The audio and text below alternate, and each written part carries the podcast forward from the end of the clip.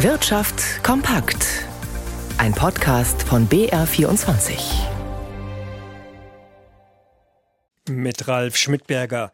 Bei den deutschen Unternehmen verstärken sich die Alarmzeichen. Der Deutsche Industrie- und Handelskammertag ist bei seiner Prognose für das kommende Jahr nun pessimistischer als die Bundesregierung. Anlass ist eine Umfrage bei den Firmen, die ergeben hat, das Schlimmste kommt erst noch.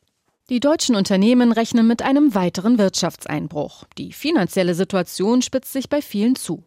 Das zeigt die Herbstkonjunkturumfrage des Deutschen Industrie- und Handelskammertags, für die mehr als 24.000 Betriebe befragt wurden.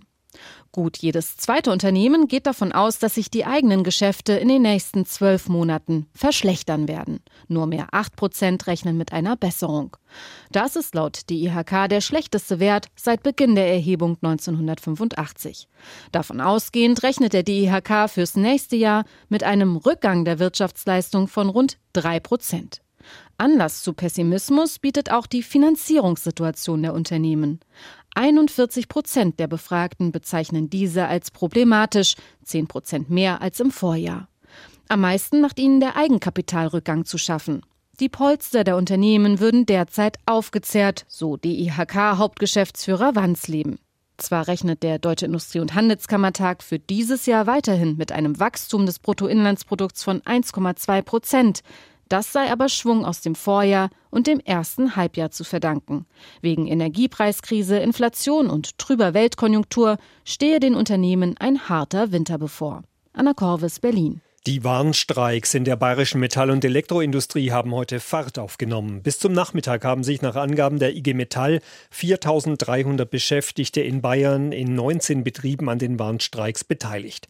Die größten Aktionen habe es bei Akko und Fendt Caravan im schwäbischen Asbach-Bäumenheim, bei BSH Hausgeräte und Röhm in Dillingen sowie bei BSH Hausgeräte in Traunreuth gegeben. Die IG Metall fordert in dem bundesweiten Tarifkonflikt 8 Prozent mehr Lohn. Wer derzeit auf ein Paket oder einen Brief wartet, stellt fest, dass es manchmal länger dauert als sonst. Die Deutsche Post gibt auch zu, dass sie bei der Zustellung Probleme hat. Der Logistikkonzern zieht sich aber dennoch gut gerüstet für das hohe Aufkommen in der Vorweihnachtszeit. Das hat die Post heute in einer Pressekonferenz mitgeteilt. Ganz eindeutig positioniert sich die Deutsche Post vor dem sogenannten Starkgeschäft rund um Weihnachten nicht. Einerseits heißt es bei der Pressekonferenz, die Paketlaufzeit sei stabil und 80 Prozent der Briefe würden nach wie vor am kommenden Tag zugestellt.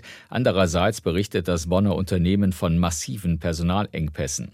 Im Zustellbetrieb fehlen demnach durchschnittlich zwei Prozent Personal, in Spitzen bis zu 30 Prozent. Einer der Gründe dafür sei immer noch die Corona-Pandemie. So habe es beispielsweise im Juli dieses Jahres 6800 Corona-Fälle im Unternehmen gegeben. Im Vorjahresjuli seien es lediglich 100 gewesen. Die Post ist aber nach eigenen Angaben vorbereitet auf das Erwartbare. Die heutige Pressekonferenz habe man lediglich einberufen wegen der medialen Berichterstattung der vergangenen Tage. Im Starkgeschäft würden zusätzlich 10.000 Mitarbeitende der Verwaltung freiwillig in der Zustellung aushelfen. Es würden weitere Corona-Schutzmaßnahmen umgesetzt und bundesweit würden Mitarbeitende gesucht und eingestellt. Jochen Nilgers, Bonn. Versicherungen sollen ihre Preise anheben. Darauf drängt die Aufsichtsbehörde. Exekutivdirektor Frank Grund von der Bundesanstalt für Finanzdienstleistungsaufsicht wies darauf hin, dass das kommende Jahr schwierig werde angesichts der hohen Inflation.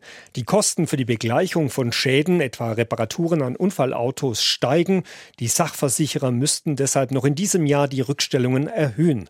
Die BaFin werde darauf achten, dass die Versicherer ausreichende Puffer bei Kapital und Liquidität hätten, so Grund auf der Jahreskonferenz der Versicherungsaufsicht. Blicken wir an die Finanzmärkte. In etwas mehr als zwei Stunden gibt die US-Notenbank ihre heutige Zinsentscheidung bekannt. Die meisten Analysten erwarten ja eine weitere kräftige Zinserhöhung. Stefan Liener in unserem Börsenstudio. Wie schlägt sich denn der deutsche Aktienmarkt vor dieser Entscheidung? Der liegt doch ein Stück weit jetzt im Minus. Der DAX im späten Handel 0,4 Prozent leichter bei 13.286 Punkten. Das erklären einige Händler mit Gewinnmitnahmen, denn in den vergangenen Wochen gab es doch eine deutliche Erholung am deutschen Aktienmarkt und zum anderen mit der Nervosität oder der Verunsicherung jetzt weniger vor der eigentlichen Zinsentscheidung, denn da gilt eigentlich bei fast allen Beobachtern eine Zinsanhebung um weitere 0,75 Prozentpunkte als gesetzt. Es ist mehr die Nervosität vor der Kommentarsitzung im Anschluss, wo es dann darum geht, ja, wie geht's denn nach dieser erneuten Zinserhöhung weiter? Also setzt die Fed weiter auf ihr hartes Zinserhöhungsprogramm oder läuft das jetzt eher aus? In New York. Der Aktienmarkt inzwischen kaum noch im Minus. Der Dow Jones gibt 0,1 Prozent nach und der Euro bei 98 US-Cent 80